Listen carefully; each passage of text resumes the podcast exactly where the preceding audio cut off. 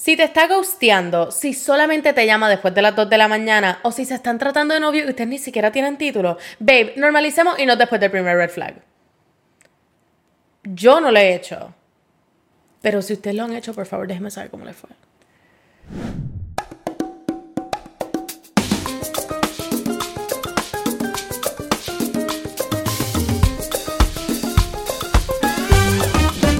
Hola a todos y a todas y bienvenidos a otro episodio de Enemiga del Silencio. Ustedes lo escucharon. Vamos a hablar hoy de mi tema favorito. Yo soy la que hace todos estos consejos de red flags y soy la persona que menos los sigue. Yo he salido con gente que han sido walking red flags. Y yo no he sido quien para irme. Y yo he hecho yo no sé cuántos episodios de Red Flags y todavía no me ha funcionado. Así que, hopefully, este es el episodio que va a ser tanto un wake-up call para ustedes como un wake-up call para mí.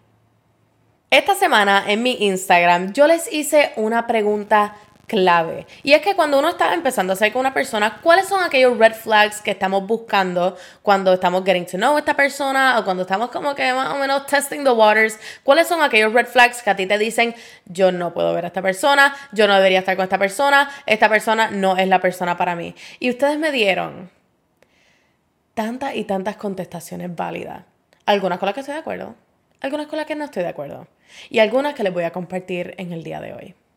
Ustedes todos tienen mucho de qué hablar y ustedes me han dicho de experiencia que ustedes han tenido, de gente con quien ustedes salieron, de gente con quien ustedes les vieron todos los red flags y como que era se quedaron en esa relación. O sea, mal.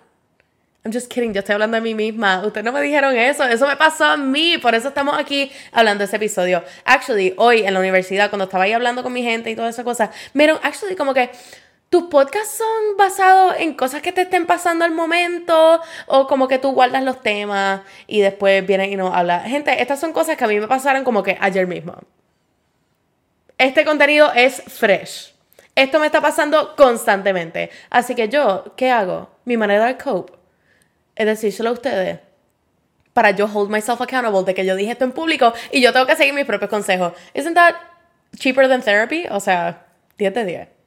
Como les estaba diciendo, yo he sido una persona que he salido con personas que tienen todas las banderas rojas y que me las han enseñado absolutamente todas a un principio de la relación y yo he decidido ignorarlas porque uno, puede que haya sido muy lindo, dos, puede que yo le haya querido ver la mejor parte de esa persona, tres, ah, tres, tú sabes de lo que estoy hablando. Bottom line is, cada vez que yo decidí ignorar todos esos red flags que me estaba dando esta persona y que el universo literalmente me estaba dando bofetones así, pam, pam, pam, con los red flags, ¿qué pasó? ¿Cómo terminaron esas relaciones?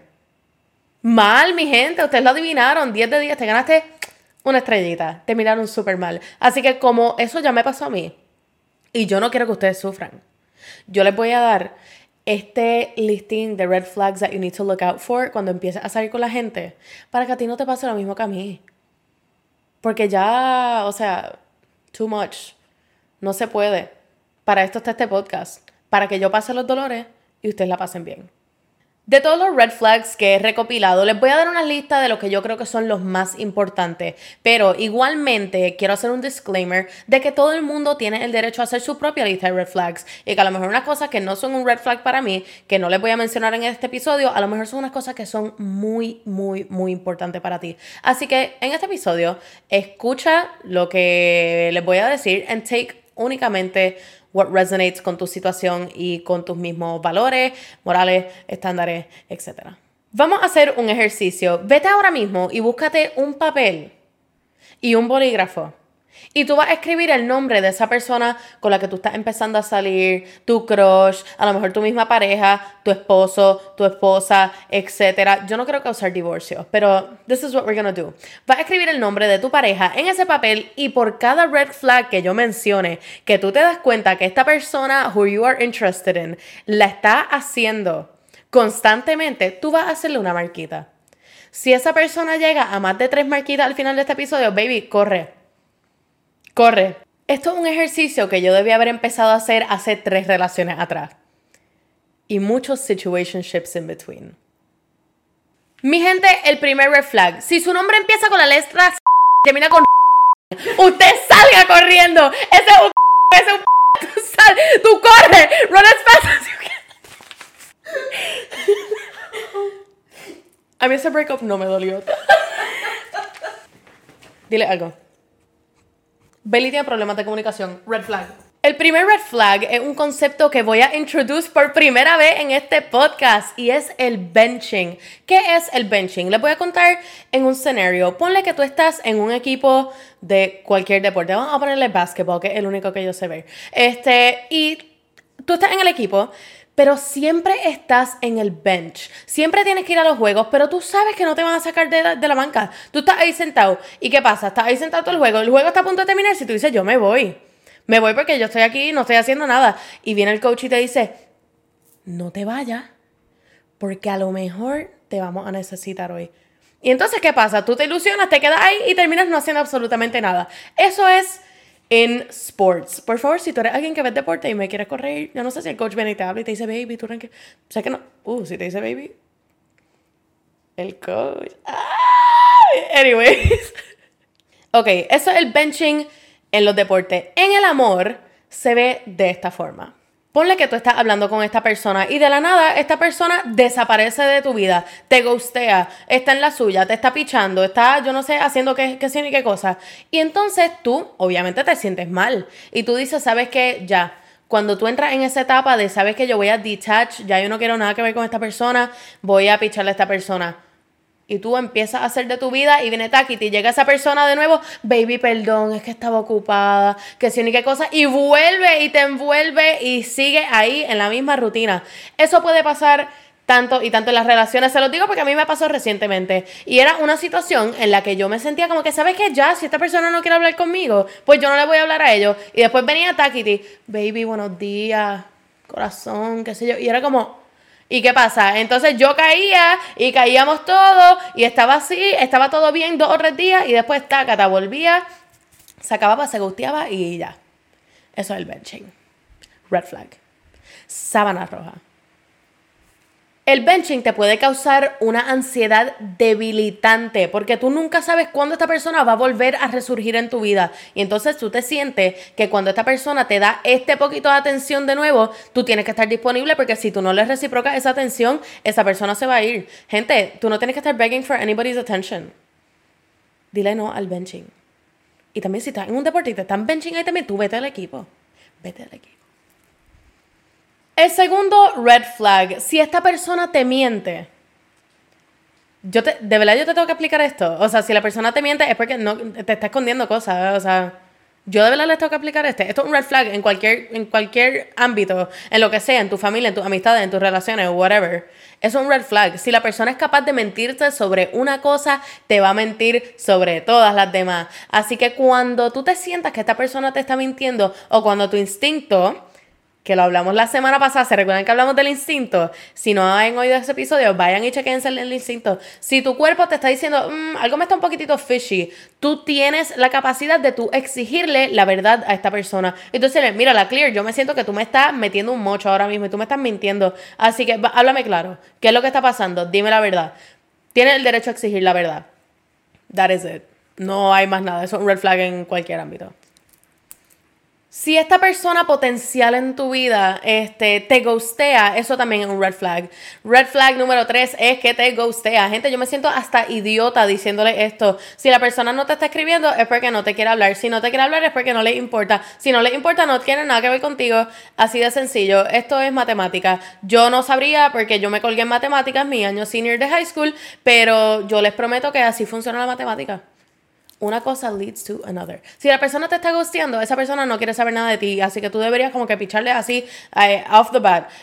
También considerando el hecho de que el ghosting es manipulación. El tú dejar, dejar de hablarle a la persona o cortar a esta persona de tu vida sin ninguna explicación previa, lo que hace es ponerle la cabeza a trabajar a esta persona y hacerlos pensar qué hice yo, cuál es el problema conmigo, qué estoy haciendo potencialmente mal, todo el mundo me odia, esto, lo otro. Así que si una persona que te está ghosteando, tú no te sientas que tú tienes que sentarte a esperar su respuesta, tú hazle lo mismo y ghosteale y no le escribas más nunca en la vida y no caigas en el double text. La persona te pichea, tú no le contestas. La persona te pichea, tú no le vuelves a escribir. It's over. Mi gente, Bad Bunny lo dijo una y otra vez. Si él fuese tu gato, él te presumiría los viernes y los lunes. Y tú estás con alguien que ni te presume ni un día a la semana. Red flag. No te presume. Este es red flag número qué? Número 4. Red flag, no te presume.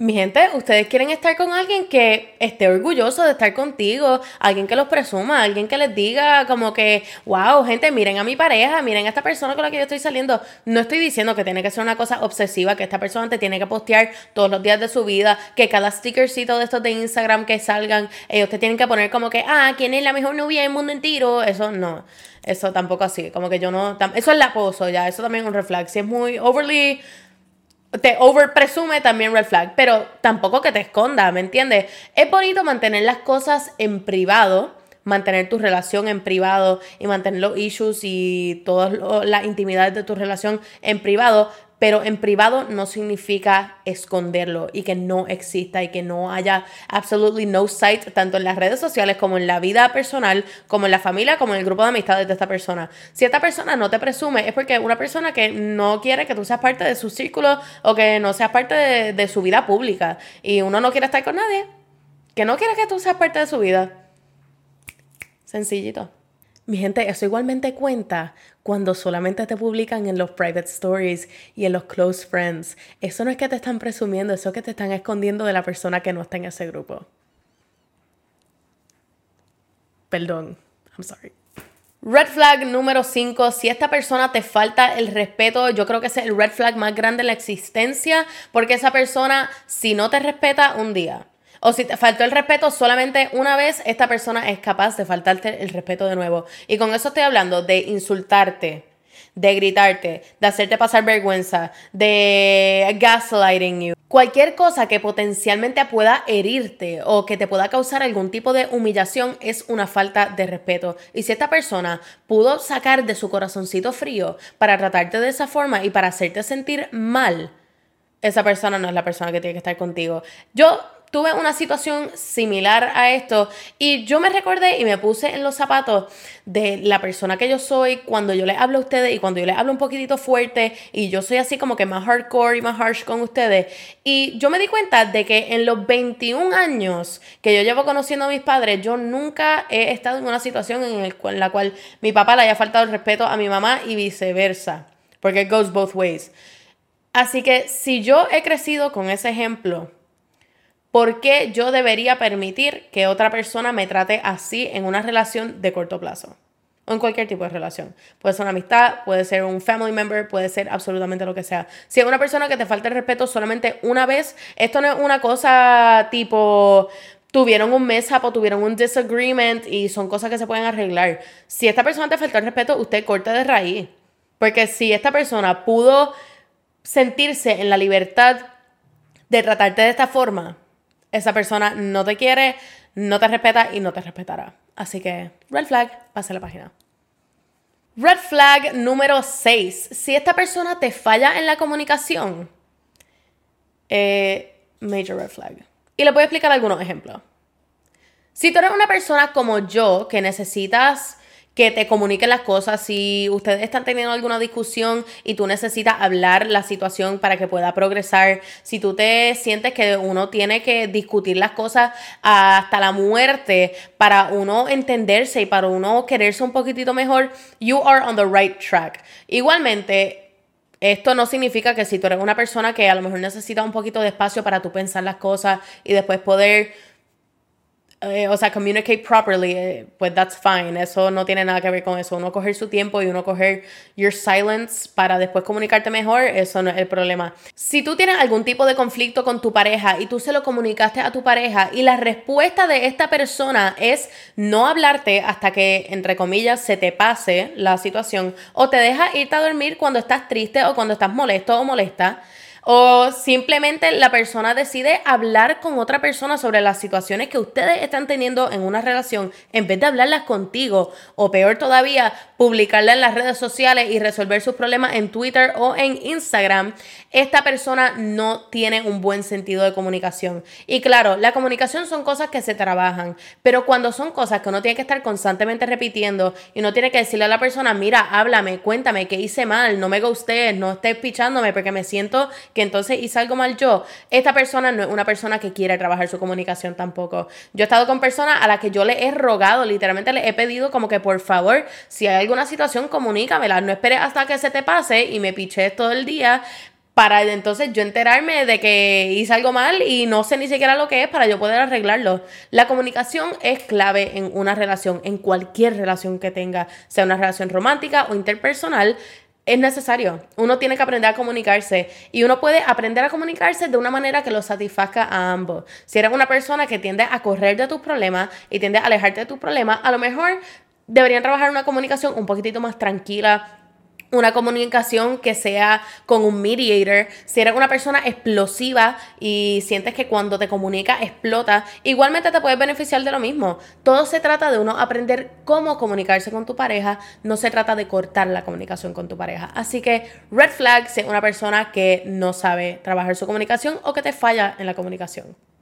El red flag número 7 y el último que les voy a compartir es si esta persona no es consistente con sus palabras o cómo se trata. Más o menos como un tipo hot and cold situation. Hay algunos días que esta persona te trata súper bien y que tú eres la reina de su vida o el rey de su vida y te tratan, o sea, lo mejor que te han tratado en la vida y el día después te levantaste y esta persona está fría contigo, no te quiere contestar, no te quiere hablar, no cumple con las cosas que te estaba diciendo.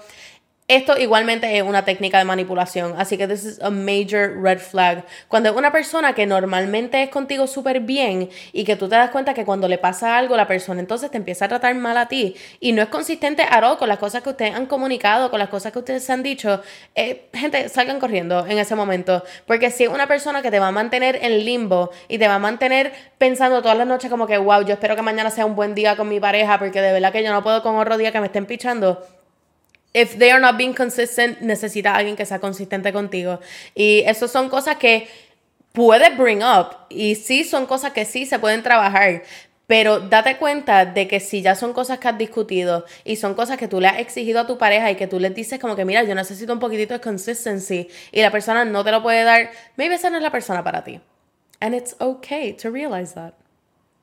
Mi gente, hay miles y miles y miles de red flags que me faltaron por discutir en este episodio y si tuviese más tiempo, honestamente lo haría. Por eso es que yo creo que todas las temporadas, o por lo menos cada maybe dos temporadas, saco algún episodio de red flags porque siempre son ever changing y mientras vamos creciendo y vamos evolucionando como personas, nos damos cuenta de más y más cosas en las cuales we disagree with o cosas que queremos en una pareja, cosas que no queremos en una pareja, cosas que vamos a tolerar y cosas que no vamos a tolerar en lo absoluto. Así que todas las veces que te surja algún red flag, tú anótalo. Tú ten consciente que tú puedes hacer tu lista de non-negotiables y tú puedes hacer esta lista de cosas que tú vas a aguantar con una pareja, cosas que puedes trabajar con una pareja y cosas que simplemente no hay break, se acabó, no se van a trabajar porque eso no es algo que tú vas a aguantar.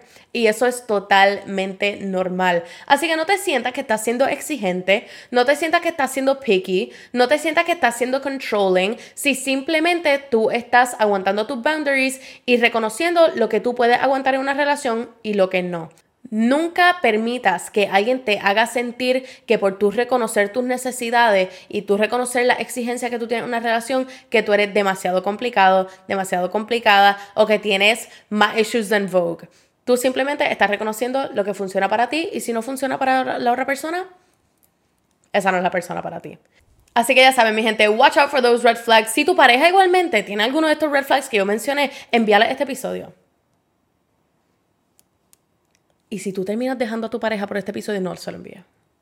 No se lo envíes porque yo no quiero ser la causa de ninguno. It's over. Bye. Watch out for the red flags. Es un red flag si no ves este episodio, by the way.